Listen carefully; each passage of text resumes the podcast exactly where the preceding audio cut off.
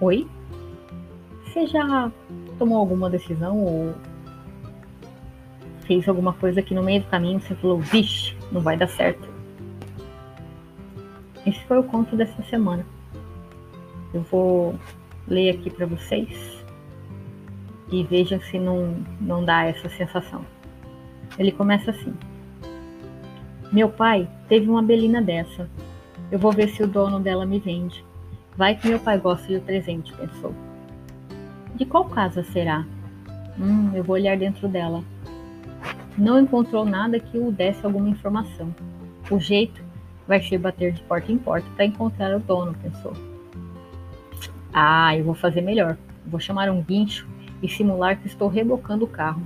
Assim o dono chega no segundo. Putz, 3% de bateria no meu celular. E estou sem carregador aqui. Mas espera, a porta está destrancada. Eu vou apertar, a buzina. Quem sabe o dono reconhece o som e vender o que está acontecendo. Epa, a chave também está na ignição. Eu vou ligar o carro e fazer um test drive.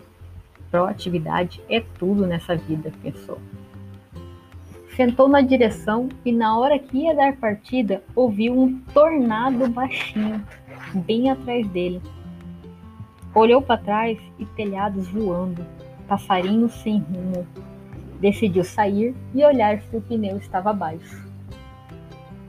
O pneu traseiro, direito, estava furado. Foi então que foi pegar um macaco e, ao abrir o porta-malas, deu de cara com uma jararaca. Mas foi só um susto.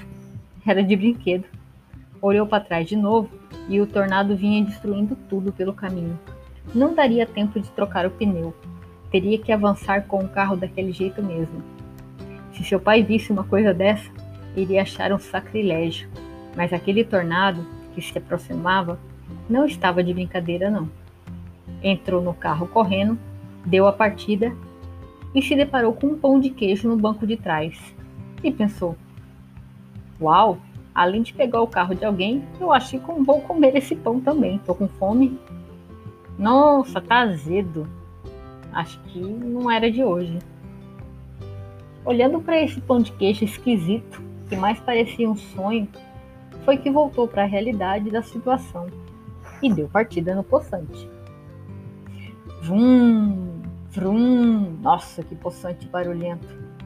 Bam, bum, bum, pá, bum. Nossa, tiro e estrondo para todo lado, gritos, e agora? Sujou. O dono do carro tá correndo atrás do carro, gritando para chamar a polícia. Caramba!